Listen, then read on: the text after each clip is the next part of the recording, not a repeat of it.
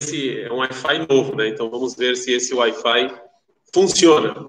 É, a gente estamos no final, no finalzinho do Malach Haidel. Desculpem o atraso, mas se Deus quiser, essa semana voltaremos ao nosso horário normal.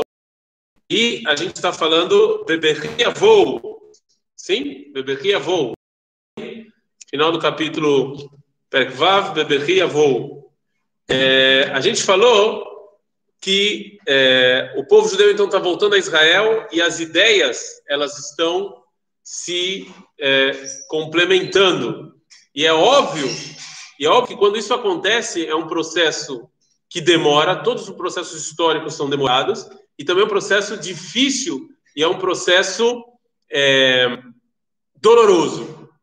Qualquer, qualquer mudança, qualquer, qualquer coisa que vai mudar, que vai abalar as estruturas do que existe, ela é dolorida e ela demora. Né? Principalmente quando as ideias estão se reunindo, estão se juntando de volta. Né? Isso aqui é uma coisa é, difícil, é uma coisa que vai. Qualquer coisa que abala as estruturas é dolorido e tem muita negação. Porém, diz o Rav Kuk aqui nessa piscar, que mesmo assim, lá no âmago, lá da maneira mais profunda, da maneira subconsciente, o povo judeu sabe que isso é bom, e então isso vai causar, vai gerar uma, um cântico, um cântico. O Rav Kuk falava, isso aqui é um, é um tema de doutorado, é um tema de doutorado. Qual é a o lugar do, da, da, da, poesia e do cântico na Torá do Rav Kuk, né? A Torá do Rav Kuk, ele, isso aqui tem uma, uma, uma, posição muito, muito central no, na, na, filosofia do Rav Kuk, o cântico, a poesia. Ele escreve em muitos lugares que isso aqui é o, é, é, o que tem de mais profundo e mais verdadeiro, que a alma se eleva, né? através do cântico e da, da poesia. Então, o Rav Kuk vai falar que, como a gente está vivendo uma época especial em que o povo judeu está voltando às suas raízes, à junção das ideias, isso vai gerar um cântico. Isso é um cântico que muitas vezes as pessoas não escutam, é, a alma que canta. Né? Existe uma felicidade, por mais duro que seja esse processo, mais difícil que seja esse processo. Né? Então, fala o, o, o Rav Beberria vou, ou seja, Pasuk em o início desse processo é berre, é, é, é dolorido. Nenhum processo bom vem sem dor. Não existe, não conheço. Dar luz, dor. Trabalhar, difícil. Eu vi, acho que foi o Leandro Carnal que falou isso. Ele falou uma frase muito boa. Ele falou que um cara que fala para o outro que teve sorte, né? quando você tem um trabalho que você consegue, o cara fala para você, ah, foi ah, sorte, Sorte é o, é o que o preguiçoso fala para um. Eu não sei, agora eu estou falando uma frase que ele falou muito boa, mas eu estou deturpando. Sorte é a frase que o preguiçoso fala por um esforço que ele não conseguiu fazer e tem inveja de quem fez, alguma coisa assim, né? Isso foi sorte. Não, não existe sorte. É esforço, é duro, é difícil. Estudar a Torá é difícil. Né? Talvez o prazer venha depois, mas o início é doloroso, é difícil, dói a cabeça, não entende nada. Né? Criar filhos, vocês ainda não sabem, eu acho. Mas é difícil, é doloroso. Então, todo, tudo, tudo começa com berrivou, começa com dor, com choro, com. com é, todos os processos são assim. Eise yagon koder, od bemalet alev shve agolá baim olamim. Ou seja, como, como, é, como consequência desse, de, dessa. É, como consequência dessa, de, disso que as duas ideias ficaram distantes por tanto tempo, isso agora vai, vai ser difícil, vai ser doloroso você trazer, né? É, vai, ser, vai ser uma coisa. זה היגון הקודר שגרם הפסק הגלות בין ההשפעה העליונה האלוקית במילואה ואז חיי הלאומים ובין השפעה דתית בעת ההתרחקות האיומה מכל מעמדי היסודי להוראה הנצחית של כללות האומה. Ou seja, isso aqui causou quando a gente virou a ideia, a ideia religiosa, quando, quando, quando as duas ideias se separaram, isso aqui causou uma dor, né? E mais, por outro lado, é, o exílio é uma coisa que não era, não era, não era normal. Ela, ela causou isso que é, a, a ideia divina, com tudo que ela era grande, com tudo que ela era profunda, ela virou uma ideia religiosa, como a gente falou. E ela se afastou de tudo que, é, de tudo que é, ela se afastou do, ideal. Isso causa uma dor, causa uma dor muito grande, traz uma dor, uma dor tremenda, né? É, e também, e essa dor, ela não é só profunda, ela também aparece, as pessoas também conseguem ver é, essa dor, né? Então a gente vê que é, é, a gente vê que foi, foi tão difícil o povo judeu voltar e tão doloroso o povo voltar, que inclusive no início do sionismo, quando Herzl falou disso, isso a gente viu que isso teve teve causas, teve pessoas que foram contra, teve muita briga, né? teve teve gente explodindo navio, né? Para foi uma coisa de louco. Se você começa a estudar a história do povo judeu assim nessa época, a gente viu que a, que a dor interior e, e, o sofrimento interior ele também foi exteriorizado. As pessoas conseguiram inclusive ver isso. Foi uma época muito difícil né, de você voltar. Se o corredor estava preparado para isso, então deveria ter sido algo mais, mais positivo, ou ele ainda não estava preparado? Então, mas olha só, quando você. É, vamos dar um exemplo no mundo, no mundo da medicina, tá? No mundo da medicina. Você, você que, quebrou o braço. O braço. Você ficou engessado por muito tempo. Na perna, tá? Ficou engessado. Depois você tira o gesso e você sai andando normal você ficou tão acostumado a não mover, não se mover, que você vai exigir um, uma, um esforço hercúleo e um sofrimento muito grande para você poder voltar a andar, não é? E aí, quando você poder voltar a andar, você vai se sentir muito bem com você mesmo. Poxa, consegui voltar a andar, né? Você vai se sentir assim, uau, que bacana, que legal, eu consegui, que bom, tô feliz, tô feliz, né? Então é disso que o Rav está falando, ou seja, no início é, é verdade que o povo judeu queria isso, desejava isso como uma pessoa que deseja andar. Mas você ficou tão acostumado com certas coisas que agora para você desacostumar é doloroso, demorado, né? Isso causa um sofrimento, inclusive. Sofrimento.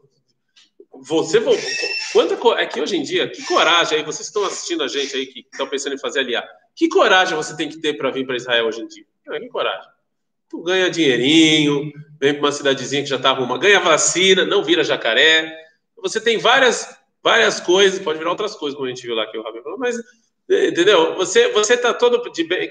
Qual é o esforço que você tem que fazer para vir hoje em dia? Vamos falar sério, vocês são jovens. Que esforço vocês têm que fazer para vir? É só tomar coragem e vir, né? Pronto. Aprender, é o esforço de aprender hebraico, tá bom? É o esforço de aprender hebraico e de aguentar pessoas gritando com você. Mas é, também é um esforço, mas tem, esses, ok? Imagine Imagine 1930, 1920, um esforço enorme para você vir, não é? É um esforço enorme. Inclusive, existia, é, quando Hitler assumiu a Alemanha, isso pouca gente sabe. Ele fez um acordo com Ben Gurion, fez um acordo.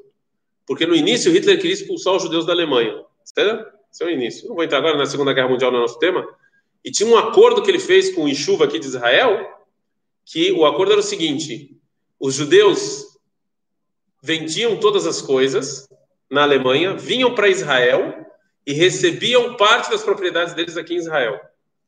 Isso é pouco famoso, mas existia esse acordo. principalmente no início, que a ideia de Hitler era expulsar os judeus. Bom, existem. Ok, isso é um parênteses, a gente está falando de Rav agora eu entrei nisso, eu já me arrependi, mas só para deixar claro Existem dois tipos de historiadores. Um historiador chamado intencionalistas, que eles acham que lá quando Hitler assumiu o poder, ele já sabia Birkenau. Já tinha na cabeça dele que ele queria matar os judeus. Mas a maior parte dos historiadores hoje em dia falam que não. Que no início Hitler não, não ele queria expulsar os judeus no início. Ok? São duas maneiras dos historiadores verem. Por que, que tem essa discussão? Porque não tem muita coisa registrada, né? Pouca coisa. Esse é o nosso tema, mas teve esse acordo, então os judeus alemães podiam vender todas as propriedades deles. A gente está falando dos anos 30, tá? Quem já conhece o final da história, a gente não pode julgar, as pessoas não sabem qual é o final da história. Estava tendo já antissemitismo na Alemanha e tal. Via para Israel e receber parte, parte, óbvio que o impostozinho ficava com a Alemanha, parte das propriedades dele aqui em Israel, ok? Isso interessava a Alemanha porque eles queriam expulsar os judeus, e interessava Israel porque eles queriam judeus aqui em Israel. Então interessava as duas partes, era win-win, ok? Tem muitos judeus que fizeram isso e voltaram para a Alemanha. Eles vieram, porque eles falam assim, com todo o antissemitismo, com todos os problemas, com tudo que a gente tem, é melhor do que Israel. Porque aqui não tinha nada. Imagina, não dá para julgar, eu não estou julgando essas pessoas, não tinha nada aqui. Muito difícil, era muito difícil vir. E, e, e o povo judeu sofreu muito para conseguir se levantar para vir. O sofrimento não era físico, era espiritual. Você também. Só, só 10%, acho que 10, 10 ou 15% da população era sionista que queria morar em Israel, era muito pouco. Um, era um, é um sofrimento para você conseguir voltar. Você se acostumou tanto com isso, com essa ideia de judaísmo ser religião. Até hoje a gente sofre. A gente já não sofre mais com aliado. Fazer aliado hoje em dia não é difícil. Mas com essa ideia de que muita gente continua achando que o judaísmo é religião, até hoje em dia a gente sofre com isso. Tem pessoas que continuam insistindo que o judaísmo é religião. Até hoje a gente tem essa briga. Tem, a gente conhece, sabe que em Israel tem pessoas que querem continuar vivendo na Europa. Tem esse saudosismo. Né? Ah, inclusive aqui em Israel transformaram em pequenas, pequenos guetos aqui, né? Então, é difícil, é dolorido. Né? Mas continua o Rav Kuk e fala, mesmo sendo dolorido e difícil, quando começa algo da redenção, mesmo que é uma fagulha da redenção só, é só um despertar da redenção. Já que a luz da unicidade da ideia divina e nacional, que está em todo mundo, está em todos os indivíduos que estão sentados aqui, né?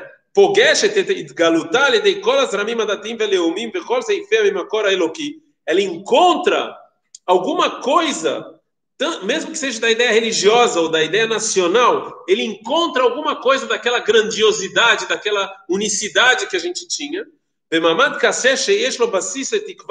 Isso dá uma ponta de esperança. Né? Quando, quando você está muito, quando, quando a coisa está muito escura, tem aquela frase meio de autoajuda, né? Uma, uma luzinha, uma pequena luz, muito da escuridão. Vocês conhecem essas, essas frases aí. Então, assim, é, é, quando está muito escuro, quando tem uma fagulha, isso aqui já é suficiente. Miada shiracha da shamit tem uma música nova, é algo novo, música nova. É, a alma, a alma do povo judeu quer fazer um cântico novo, algo novo que não existia antes. O Tzil Reda Kol Shel Updui Hashem Yeshuvu no Val Tzion Beriná Vesimrat Olam Al Rosham Sassam Vesimai Asiku Venan Shegon Venachá como está escrito em Yeshayahu. Imediatamente as pessoas que foram resgatadas por Deus eles vão voltar. E eles vão vir para Tzion com felicidade com, com, com, felicidade eterna com regozijo né? E, e eles vão tirar para fora tudo que é ruim filho. E a trilha chama imediatamente a gente vai começar a ouvir essas felicidades. E você, e você começa a ver as poesias que as pessoas escrevem. Olha o que o Rabi da Levi escreveu quando ele chegou em Jerusalém, né? O, os Rovevet Zion, eles começaram a fazer poesia e cânticos e felicidades, porque você sente que, mesmo com toda, com toda a dureza, mesmo com toda a amargura e com toda a dificuldade, mesmo assim, o povo judeu, ele está voltando para Israel. Isso é o suficiente para as pessoas cantarem, é suficiente para as pessoas fazerem poesia.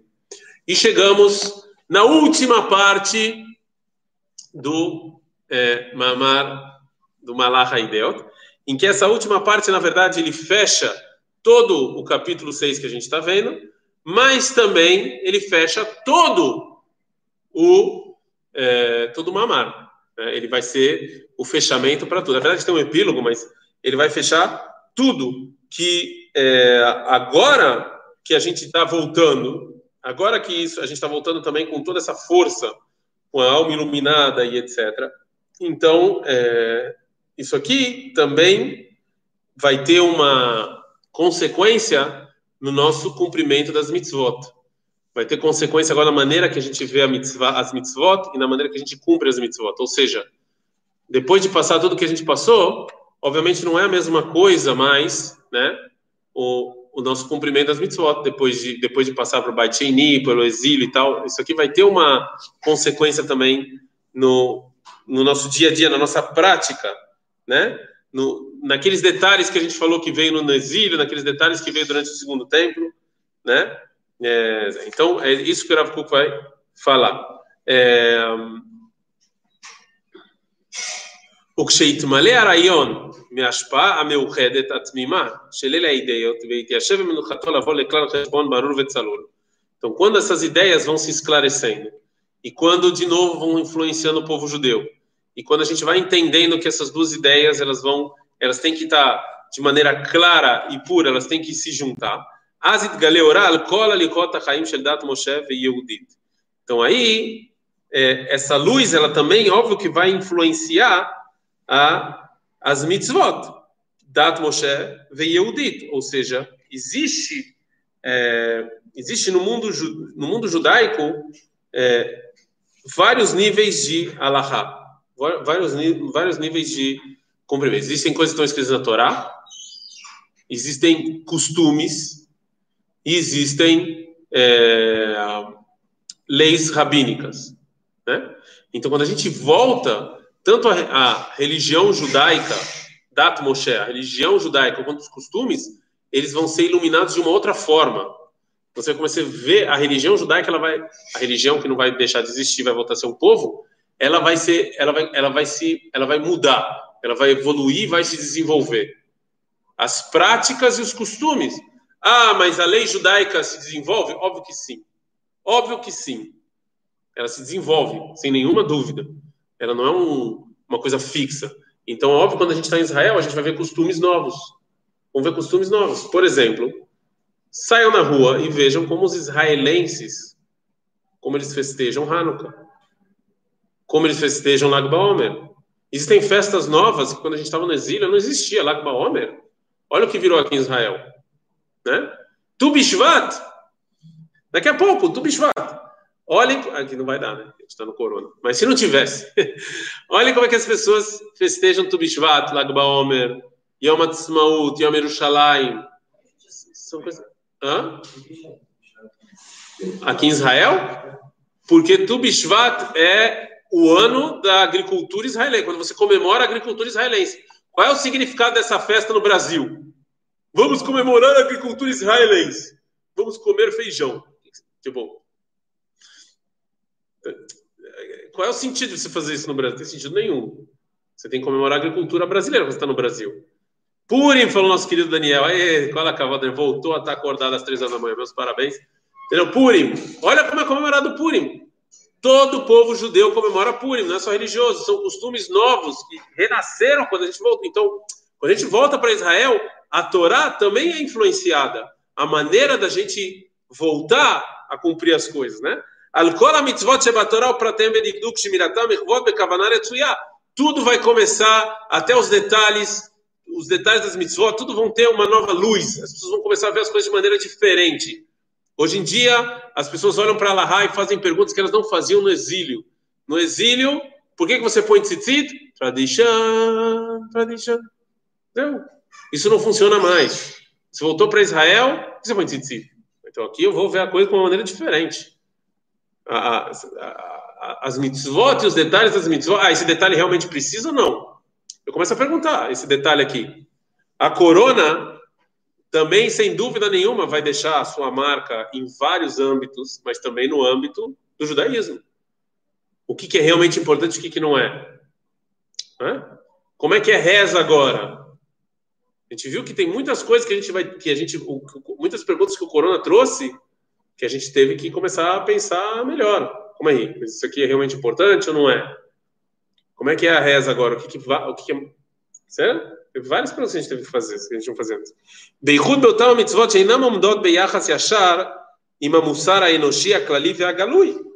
Fala o, o Rav Kuk, ou seja, é, a, a, a, qualidade espiritual que, que, começou de novo em Israel, você vai se, você se sente muito mais nas, nas mitzvot que você não consegue ver elas de cara. Por exemplo, não roubarás, não matarás e respeitar os pais, são coisas morais e éticas que, que a gente menos tem que explicar isso.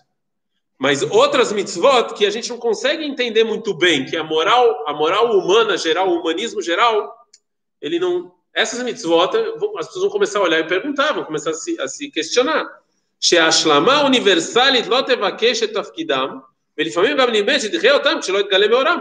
Que às vezes o, você ser uma pessoa plena, universal e ajudar o mundo inteiro, você não entende o que, que essa mitzvah está fazendo aí. Para que, que eu preciso? E às vezes o contrário, ela parece ser até contra escritar, por exemplo. Mano, escritar? Por que você fazer escritar no animal? Por que você vai fazer isso? Ah, para o animal não sofrer. Sabe que não é verdade. Mas você mata um animal para tirar o couro dele para botar no braço? Que história é essa? Isso aqui é contra a moral. É, os animais estão sofrendo. Então, às vezes, isso aqui vai até contra a moral. Então, essas mitzvot, esses detalhes, eles vão começar a vir a, a, vir à tona. As pessoas vão ter que debater isso. Vão ter que, né? Ah, mas eu descanso mais em Shabbat se eu pego o elevador. As pessoas vão começar a debater. Porque parece, as mitzvot são morais e éticas e universais, não precisa debater. Sabe, alguém aqui acha que não tem que respeitar os pais? Alguém aqui acha que pode roubar? Alguém que pode sequestrar? Que pode matar? Isso é de mitzvah não precisa debater. Mas esse detalhe, sim, temos que debater. Ele vai ter agora, um, vão olhar isso uma outra perspectiva. Para lá no ashmiot, ou seja, que você não tem muitas, né? Yegale veyair a hora elokish, u behemet klali, venerag mikol nefesh afaga, nuz mitohob Amigamatiut shelatava leumia meiukat leumateno atzivionai. Essas, essas mitzvot são realmente as mitzvot que elas de repente vão começar a se desenvolver, vão começar a mostrar para o mundo, a iluminar o mundo, né? Que, que gente, e aí a gente vai ver realmente o, o que que ela, por que que elas sim são universais, por que que elas sim ajudam o mundo inteiro, por que que elas sim, é, a gente sim tem que continuar com esses detalhes, né? Ou seja, quando a gente volta para Israel, esse tipo de coisa, esse tipo de pergunta vai vai aumentar, vai, vai crescer, e a gente vai ter que vai ter que falar sobre esse assunto. De repente a gente vai começar a ver coisas que a gente não via quando a gente estava no exílio. Né? Isso aconteceu quando a gente está aqui, porque como no exílio a gente está preocupado em sobreviver, você está você tá, você tá olhando. Tem, a pessoa quando olha o micro e o macro. Né? Você está olhando o micro, você está olhando o amanhã, então você está lá, você tá, de repente você vem para cá e você vê o macro, você fala, mas, mas calma aí, como é que isso aqui se junta no macro? Ok? Como é que esse detalhe se junta no macro? Sim. Mas quando ele fala que vai reanalisar esse tipo de coisa, é, isso, isso cabe a mudanças da, da prática prática? Tipo, exemplo. Per, pergunta, o Iacom é uma pergunta excelente. A gente vai reanalisar, mas isso aqui vai causar mudanças práticas na Alaha? Provavelmente. Inclusive, a gente já viu que a volta, a volta do povo judeu para Israel já causa, causa mudanças. Porque tem duas coisas que se desenvolvem. A Alaha, ela sempre está em desenvolvimento, ela não está parada. Não é? Um livro que foi escrito lá no século XV, segue ele que está tudo ok. Não. Existem duas coisas que fazem com que a Alaha se desenvolva. A situação do povo judeu, ok? e a tecnologia. Quanto mais essas duas coisas vão se desenvolvendo, a Allahá está em constante diálogo com o mundo, senão a Torá ia ser uma Torá morta, e não uma Torá viva. A Allahá está em constante diálogo com o mundo, o mundo se desenvolve, o povo judeu se desenvolve, então a Allahá está dialogando com o mundo, então também ela vai se desenvolver. E, e, se desenvolver significa que às vezes vai ter, vai ter certos, certos ajustes, certas mudanças, óbvio, sem dúvida nenhuma. Óbvio que tem limite, óbvio que tem limite, tem limite. Ninguém vai chegar e falar, não, não, não põe mais tefilina. Isso não existe. Tem limites. Óbvio que tem limites, mas, ah, mas a Alaha, ela sim, conversa, sim debate. Por exemplo, eu não, a gente, esse não é uma aula de Alaha, mas, por exemplo, fazer o ceder de peça no Zoom.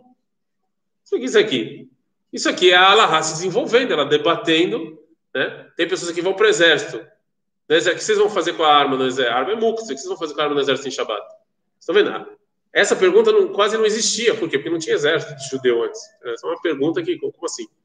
O povo judeu em Israel começou a debater sobre esse assunto. Vamos debater aqui, peraí, vamos, vamos conversar. Então, óbvio que isso vai ter mudanças na prática, mas você também tem razão e é óbvio que tem limites também. Aqui não é a aula para falar qual é o limite da Allahá, qual é o limite da mudança, não é onde que, como é que ela raça se desenvolve, até porque isso aqui não dá para falar numa aula, isso é um curso enorme, tem um curso chamado de Shtar Shelut Torah Shebelpé, o desenvolvimento da Torá oral, e não é, não é aqui, mas, mas o que o Rav está falando é óbvio que quando o povo judeu volta para Israel, é óbvio que isso vai ter, isso vai ter consequências na Laha prática, sem dúvida, sem dúvida nenhuma. Não, isso aqui não tem nem... É, tá bom? Exato, Hashem, amanhã a gente termina, hein? O pessoal que seguiu firme aí até o número 33, mais firme. Mais uma, duas aulas terminamos. E o próxima série, espero que essa semana a gente termine. E aí, semana que vem, a gente pode começar a estudar um maral de Purim. Bacana. É, Hanak, muito obrigado, Daniel, sempre com a gente, não importa o horário. Um abraço a todos e beijo do Cote não tem mais, eu vou mudar, vai ser andar com fé. Andar com fé, andem com fé. Gilberto Zil, andar com fé, vou. Um abraço a todos. Eu tinha que mandar um abraço para minha mãe também, que ela sempre fala que ela assiste.